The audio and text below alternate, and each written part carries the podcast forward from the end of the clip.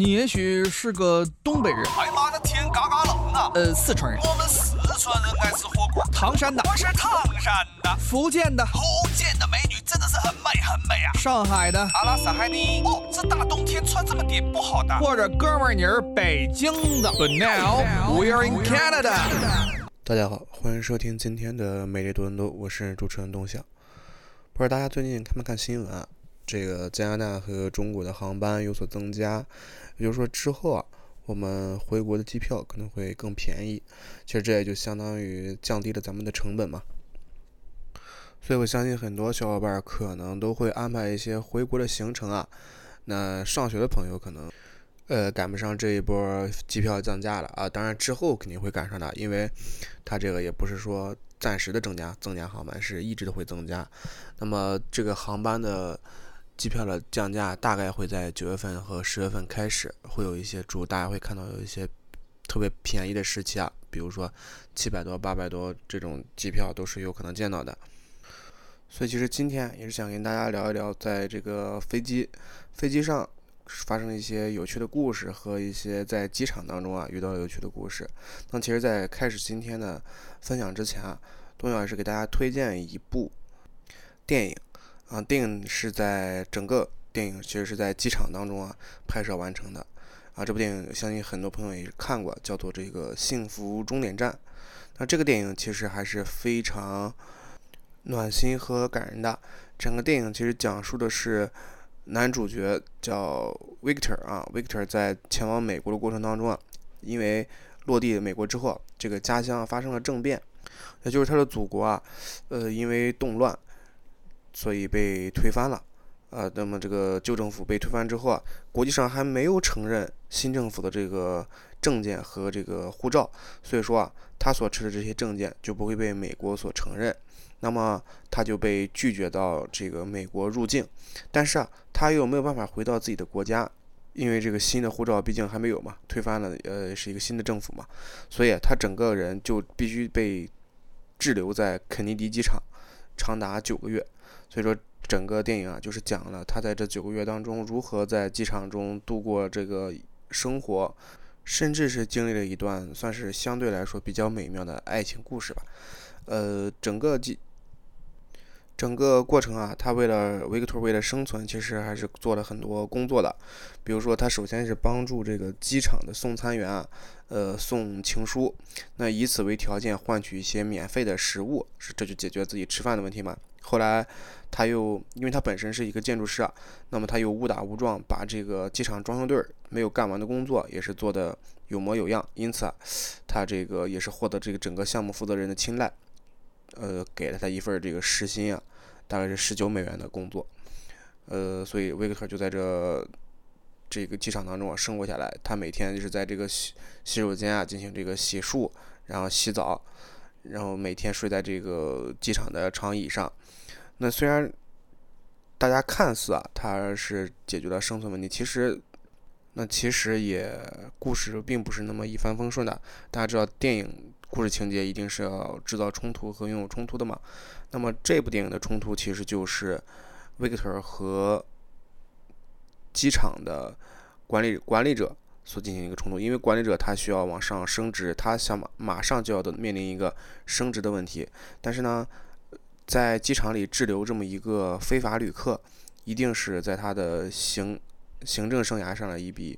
不光彩的一笔，所以说他就想尽办法把这个维克托驱逐出机场。一旦维克特走出机场，他就会被视为非法入境，那么他就会被扭送进监狱、进警察局。所以说，整个电影也是维克特在与机这个。管理人员进行一个斗智斗勇的过程。那么，经过长达九个月的挣扎和生活之后啊，维克特也是终于得到了这个祖国恢复政权的一个消息，然后能够获得一个新的入境美国的机会。那他去美国其实也是因为为了帮助他父完成他父亲的遗愿嘛。那整个故事其实是在温馨当中和暖心当中结束的，但是现实的情况其实并不是这样，现实是非常残酷的。没错，这部电影其实是拥有它的故事原型的。那故事的原型就是在一九八八年，法国的戴高乐机场他就迎来了这么一位奇怪的旅客。这位旅客他自己，他的名字叫做这个奈萨里啊，他是想前往英国的伦敦，但是啊，却无法提供身份证明。他说自己是意外丢失了全部的证件，所以啊没有证件，这个奈萨里不仅没有办法进入法国，更不能离开法国。所以啊，这个法国警方一度以这个非法入境为由，就逮捕了奈萨里。但是因为奈萨里无法提供这个有效的证明身份的证件，所以警方啊也是束手无策。那么在这种无解的悖论之下，奈萨里就开始了在他机场的流浪岁月。故事当中与电影当中的维克特在机场里待了九个月，但是奈萨里却是足足在机场待了十八年。或许没有人能够想象在机场里。是如何能够长期的生活下去？呃，东晓也是最多就在机场里待过二十个小时啊，就二十个小时已经是我的极限了，就确实是很辛苦。还好底特律的那个机场确实够大，而且晚上也不关门。然后当时二十个小时也是在这个长椅上躺了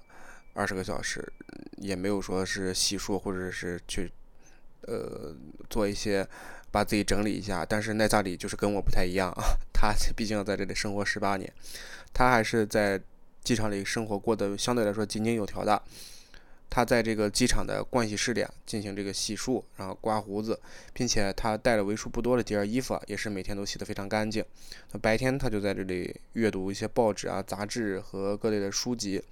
还和机场书店的这些员工啊分享一些每个月的好书。那么在夜里，他就睡在一个红色的这个塑胶长椅上。那么跟电影当中的情节一样，呃，时间一长，奈萨里就慢慢跟机场的一些工作人员啊，以及一些商店的老板就成了朋友。那么这些了解到奈萨里所遇到的这个困境的这些善良的陌生人啊，基本上都在这个力所能及的范围之内，为他提供一些方便啊，比如说他们。愿意听这个奈萨里讲的一些故事，那么作为回报，他们也偶尔会请奈萨里喝点咖啡啊，或者吃点零食什么的。那么后来，奈萨里也被允许在这个员工厕所里洗漱，而且机场的医生还经常过来帮他做一些简单的一些身体检查。甚至啊，有些游客听说了奈萨里的故事，也是专门来到机场找这个奈萨里进行一个合影打卡，作为这个到来或者是离开巴黎的这么一个纪念。据当时机场的工作人员介绍，奈萨里是一个个性相对来说比较严谨，那为人却又非常和善，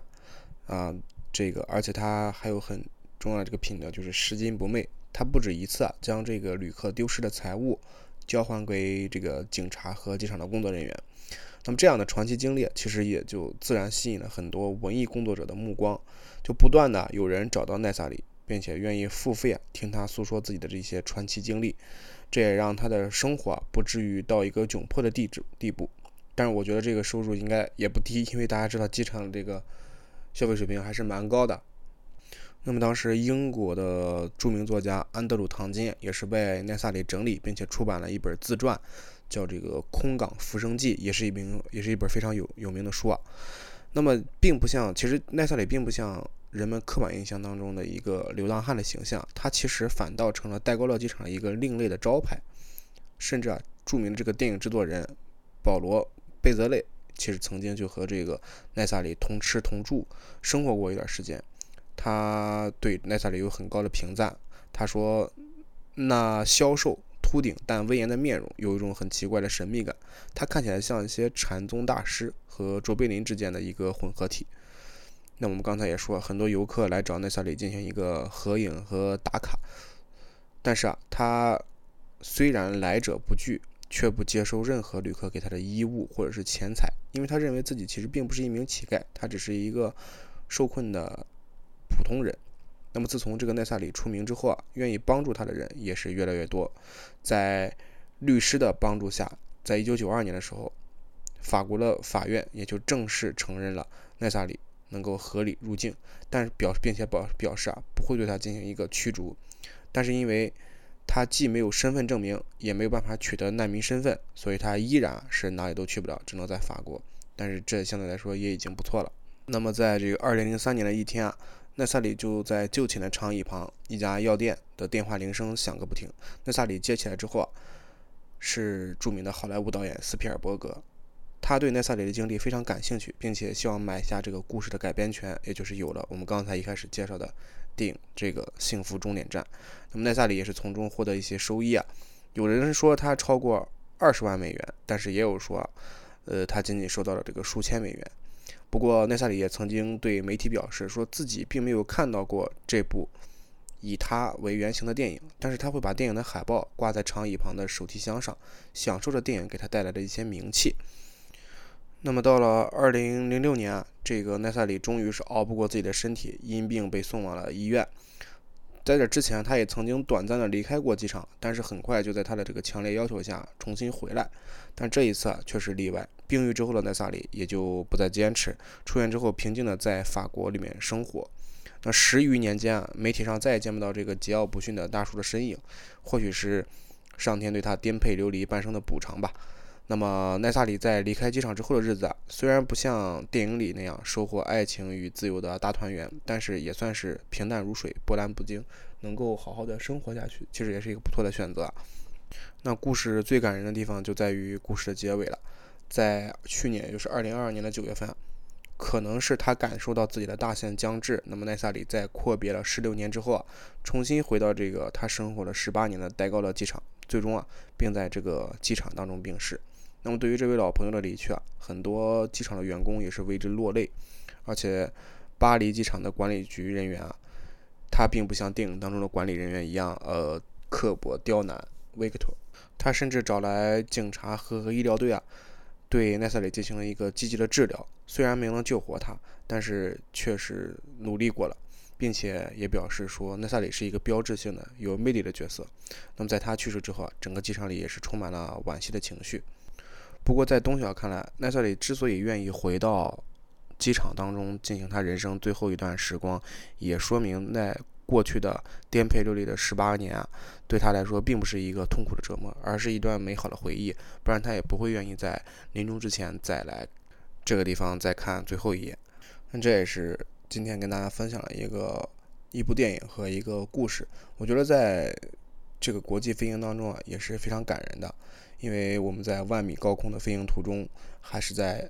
异国他乡的这个机场，肯定都会经历过一些令人难忘的瞬间嘛。那么坐在飞机上，我们注视着一些窗外飘过的白云，或者是乌云，或者是阵阵雷鸣，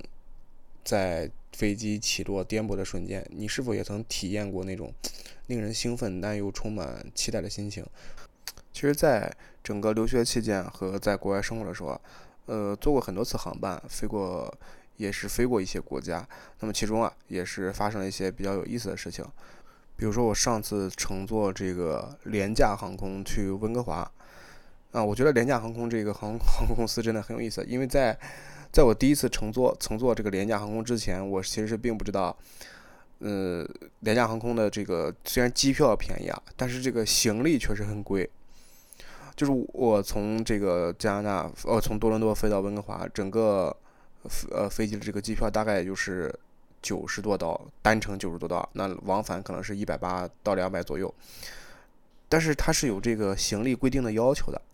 它的要求还是蛮严苛的。你只能带一个背包，而且是那种小型的背包啊。这有多小呢？大家可以在机场里碰到那种，呃，有那种卡行李的那种卡槽。如果你的行李能够刚好的放到那个卡槽里，那么你恭喜你，你就能够通关。那如果你放不下，那么恭喜你，你就要给你的这个行李箱买一张机票了。呃，这个行李箱的机票还是蛮贵的啊。反正我当时买我的行李箱单程一百一十刀，要比我整个人坐九十多刀还要贵十几刀、二十刀。我当时都无语了。我当时在想，我说怎么？我说我的行李箱在那个行李架里躺着，是比我人坐的还舒服吗？还是怎么了？然后行李箱的大概呃尺寸其实就是。一个我不知道大家在机场有没有见过那种空姐的那种小小的登机箱，就是基本上是咱们普通的那个小行李箱的一半左右的大小啊，就是那个大小是能够刚刚好放进那个卡槽，就是能够登机并且不花钱的。像咱们普通出去旅行的箱子，我说的是那种普通旅行的那种小箱子，而不是那种咱们出国用的那种特别大的那种箱子啊，就是普通旅行那种小箱子也是需要花钱的啊，花一百一十多刀。所以说大家这个一定要。注意，尽管这个很贵啊，呃，但是我觉得四个字就能够完成我对这次付钱的自洽和他们这个行李箱要求的自洽，那就是呃廉价航空啊，这连这个四个字确实可以解释一切。就你既然选择廉价航空，那你就不得不承受一些其他的这个额外的费用。那么是比如说在廉价航空上，你如果想选一个座位啊，也是需要加钱的。这个这这行我记得是六十多刀左右的价格，就是你选择一个位置，不然的话就是给你随机分配。当然，如果你是同一个订单买了机票，它大概率是给你分配到一起的。而且我对于廉价航空也是有一些比较有意思的新奇体验，比如说在 check in 的时候，我就觉得这个廉价航空，我首先我在 check in 的时候，我并不知道它廉价航空廉价到什么地步，因为我还没有坐到飞机上嘛。但是我在机场，我在机场就已经感受到了廉价航空的廉价标准了。我感觉那个 check in 的工作人员好像是没有读过书的样子，啊，是一个黑人大姐。我不是歧视黑人，我真的不是歧视人，就我真的感觉她好像没有，呃，读过书的样子。因为她当时啊拿着我的护照，啊，指着我的，指着上面一行拼音，他就问我，他说：“我现在先生，我找不到你的名字。”啊，我都我不是找不到名字，我是通过你的名字找不到你的航班和找不到你的机票。我说怎么可能？我已经买了机票，怎么可能会找不到？然后他就指着我护照上面一行拼音，就问我，他说：“先生，这是你的名字吗？北京。”我当时我都无语了，我说：“北京可能是我的名字吗？”我说：“是，我还有个母亲叫中国啊，不是，当然我不是这么说的，我就是就是我当时第一反应就是就就这个，我说当时我说。我说大姐，真的，你别看人挺黑，但是我感觉你心挺红的，好吧？这心挺红的。我说无语，北京，北京能是我的名字吗？这是一个国家首，中国首都的名字，这个常识，我觉得作为一个机场工作人员，不知道是不是真的有一点，呃，需要反思一下啊。这就这，我觉得真的需要反思一下。我不是说歧视。嗯，我不是说学历歧视或者是什么样，我觉得这个真的属于一个常识的问题，好吧？北京是个常识问题，就我觉得至少咱们中国的呃这个航在这个机场工作的工作人员至少是知道一些国家的首都名字吧？那么纽约、渥太华，对不对？伦敦、东京、首尔，对不对？我觉得这些首都至少应该要知道了吧？所以这就当时我对廉价航空的第一印象，就是从 check in 开始，他就。显得有一些低端了，然后上了飞机之后也是，呃，感受到飞机确实很廉价啊，整个这个飞机的机舱我就没有一块显示屏，就是像咱们平常看那些，比如说安全演示也都没有，就是空姐和空少啊在那个机舱里面进行一个实体展示啊，就像做广播体操一样给大家这个展示，然后而且整个这这个这个插座也没有。那就是座椅下面也没有插座，也不能没有办法给手机充电。我当时都有一个奇怪想，我说这个廉价航空的飞机是不需要电力系统还是怎么了？就是我我就特别害怕，我打开那个我往回看那个机长室，我发特别怕那个机长在用那个思南开飞机，你们知道吧？确实是，确实是第一次坐廉价航空，没有什么经验。而且最让我感到无语的是，就是中间也真的是我真的是第一次坐，真的是第一次坐我。第一次坐就给我做出了一种坐公交车的感觉，怎么说呢？就是多伦多飞温哥华，然后这个飞机中间在温尼伯停了，我不知道是我少见多怪还是怎么样，就是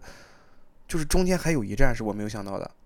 而且这个当时停了之后啊，有一些乘客就从温尼伯下了嘛，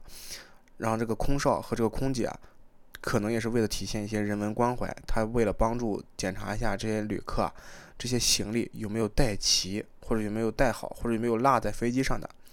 我觉得这个非常，确实非常的有这个暖心，也非常的温暖，能够帮大家检查一下，万一没带的这个行李，其实对大家来说出行，如果行李忘记带，其实还是挺困、挺困难、挺麻烦的嘛。但是他检查的方式啊，确实让我出乎意料。他怎么检查？他就是把这个行李架上的这个行李架打开，然后呢，拿出里边的每个包，挨个问。他就问你是不是你的，他当时就呃在我头顶上那个行李箱，他就打开之后就一个包每个包拿出来问我说小伙子这个是你的包吗？我我我说这个不是，他说这个是你的包吗？我我说这个也不是。我当时感觉我就我感觉我在童我不在飞机里，我在那个童话故事里，我感觉那个空少他就是那个河伯，说他小伙子这个这个这个 LV 的包是你的吗？我说不不是，是这这个 GUCCI 的包是你的吗？我说我说也不是。我说我说他一会儿不会都给我吧？这就是我在 一些廉价航空上获得了一些奇妙的飞行经历，当然也可能是我少见多怪啊。呃，确实是我第一次坐廉价航空，然后感受确实还是蛮神奇的，跟坐普通的航空不太一样。那么最近也是大家呃刚才开始也是提到了，最近这个中国和加拿大的航班可能要恢复至七十多班啊，每周七十多班，那就是说这个到时候机票就会便宜很多，大家也不用再订着这么昂贵的机票回国，也不用再像东晓现在这这两次疫情期间回国一样，去选择为了一个价格。去选择一个转机的这么一个飞机了，因为转机真的还是蛮辛苦的。我这次回国转机就是转了三趟，是首先从多伦多转到呃洛杉矶，然后由洛杉矶呢转到韩国，韩国呢又飞到青岛。然后东晓是一个青岛人嘛，然后整个航行期间啊是大概有二十多个小时，嗯，其实还算相对来说比较短了，因为我看到有。跟我差不多价格，但是要飞四十多个小时的，然后整个飞行航班呢，大概有七八个航程，啊，要飞七八个城市进行转中转。我觉得这个人，我觉得已经四十四十个小时，我觉得已经能够环游地球一周了。我觉得可能是折返跑那种状态，而且是。呃，因为大家正常是你说飞回国是从这个直接就从这个太平洋上飞过，经过白令海啊，现在不能经过白令海峡，因为这个俄罗斯和乌克兰的战争啊，它是经过这个呃太平洋上空，然后直接飞回国内嘛。但是他这个这个四十多个小时，哈，他好像是反着飞啊，一路他一路向西飞啊，也也也不是不是一路向东飞啊，它一路反着飞，这让我想起一部电影，叫这个。绝夜逢生啊，最后又又又出来一部电影，这个我看电影还是蛮多的。这个这个电影讲的就是，呃，全球这个太阳将进入一个病毒状态，如果一旦被阳光照到，就会呃死亡，感染病毒死亡。所以当时就有一个特种兵，他劫持了一架飞机，然后一直是呃逆着太阳寻找这个黑夜飞，这样才能够活下来。啊，这这这题外话，我们说回到这个 航班转机上，那东晓当时。那么我当时啊，是大家应该记得，就是前段时间七月份的时候，那个加拿大的多伦多的机场有一个大堵塞的状态，很多航班都是超级延误，甚至延误有有一些那个蒙特利的旅客，甚至在这个机场里延误了接近二十个小时左右，那其实也是蛮辛苦的。那正好也是赶上那个时候，那我就大家知道，我在这个多伦多飞洛杉矶，然后洛杉矶飞首尔的时候。在洛杉矶中转的时间只有两个半小时，然后我那个飞机晚从多伦多起飞啊，就晚点了接近一个半小时，让我整个人在机场里处在一个很焦虑状态，因为我如果赶不上这个呃洛杉矶飞首尔的飞机，我就需要再花钱补票去买直接从洛杉矶飞到中国的机票，那这个机票应该也是蛮贵的，所以我当时在机场一直很焦虑，说这个飞机为什么还不开还不开。然后我在我在飞机上也是向这个当时那个空少表示了我整个人焦急的心态，然后我就问他，到时候转机的时候，在那个洛杉矶机场有没有那种小电瓶车？大家应该知道吧，在机场里经常见到那种小电瓶车，能够把我运过去，快速运过去。因为，但当时那个空少跟我说啊，我们没有这个服务，但是啊，但是这个，呃，你不用担心啊，你肯定能赶过去，能肯定能赶过去，因为当时已经晚点一个半小时了，整个转机这过程只有。然后我大概是我在呃起飞之前我就已经做好攻略了，我大概是要穿过四个机场，而不是穿过四个，是穿过四个航站楼。然后当这个多伦多飞洛杉矶在洛杉矶的这个机场落地之后啊，就仅仅剩四十五分钟的转机时间了。那我也是拿着行李箱在这个洛杉矶的地下通道里狂奔。狂奔了十分钟，跑了四个航站楼啊！那天是真真正正的在海外，我觉得是给这些呃外国友人展示了一把咱们这个中国速度啊，中国速度啊！总算是在最后的这个十分钟前啊赶到了这个呃航站楼啊，真的是非常远，我就没有来得及领略到洛杉矶机场的宏伟壮观的七个航站楼的这么一个大机场啊！我一直在这个地下通道里狂奔。然后最终是坐上这个韩阳航空的航班飞往这个首尔，整个过程确实还是挺辛苦的。那中间有一个就是蛮有意思的事情，就是因为东晓这个身体不是很好，就是腿脚不是很好嘛，啊，走路其实是看出来可以看出来不是很方便。那么也是美美联航这这一点确实是美联航和海洋航空做的都非常的贴心和暖心啊。他们呃看到我身体不方便之后，就马上给我排出了这一个嗯比较宽敞的这个经济舱的位置，也就是大家应该知道，就是经济舱前面第一排是嗯前面是没有人坐的嘛，那相对来说是比较宽敞，也是比较方便。走动的，方便去洗手间什么这种，所以他们就给安排这个位置。这个真的非常暖心啊，呃，给点个赞。呃，因为至少我在家航是没有这个待遇啊，这个这个这个前面那个座位要加钱。然后有有一点比较比较意思的原因是因为大家知道那个前面那个座位往往是伴随着紧急通道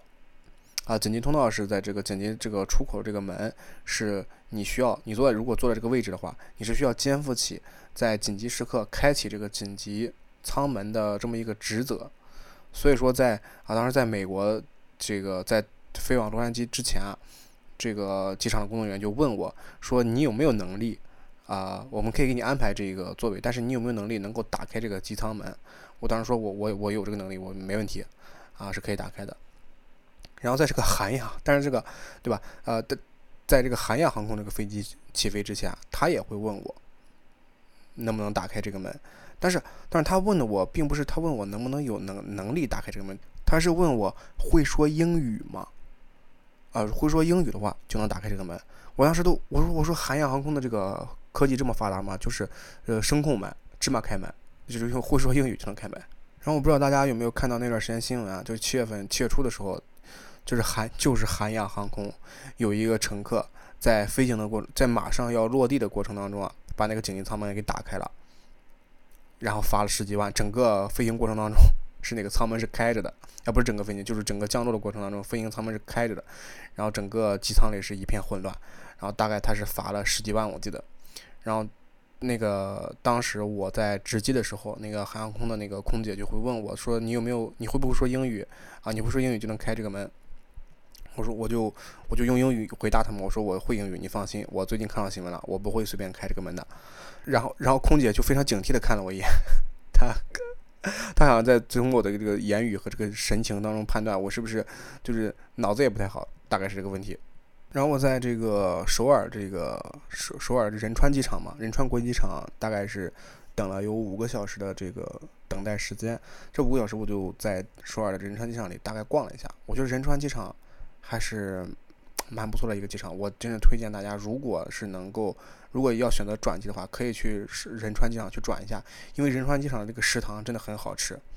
我为什么要叫它食堂呢？是因为它真的像一个食堂一样，就是到了，呃，我我是蛮早到的，应该是大概是四点半到的，然后它六点到七点左右是整个能够吃饭的地方，它会开门。那开门之后，我就会发现有大量的游客都在这里吃饭，然后能够选择的这个菜品也是多种多样，基本上大家能够在。多伦多吃到的一些韩餐啊，在那儿都能吃到，而且味道，我感觉啊，我虽然我是只吃了那个猪骨汤，然后还吃了一点炸鸡，虽然我就只吃这两，但这两样真的还是不错的。而且我看其他人那种点的那些个那个餐食也是非常好的，所以我真建议大家来这个仁川机场来吃一吃。那么其实讲到讲到这里啊，很多人就会觉得，哎，东想你是不是有点呃无聊，或者是你在飞机上为什么会经常关注这些事情？是因为。飞行起来，航班真的蛮辛苦的，啊，十几个小时的飞行，七八个小时的飞行，再加上一些等待的时间，我觉得对于大家来说都是一个蛮辛苦的时间。那么，其实身体上可能并没有那么疲惫，但是你的心灵上一定会有一些烦闷和焦急，因为大家都不想等待，回国的心情都是比较迫切的。其实回顾第一次从国内飞到加拿大，已经是十年前的故事了。那么当时在飞机上的十个小时，我是在思考什么？我在想些什么？说到现在已经确实是忘去了，但是我确实记得当时是在飞机上也是哭了很久，因为当时还是年纪还是蛮小就出国了，也是第一次离家这么远。那我其实觉得，经过这十年的转变，我是从一个飞机上会一直流泪，然后小声的哭泣，然后脑海里思绪万千的这么一个。懵懂的少年，到现在一个在飞机上可以完成自洽、娱乐自己、胡思乱想，然后不再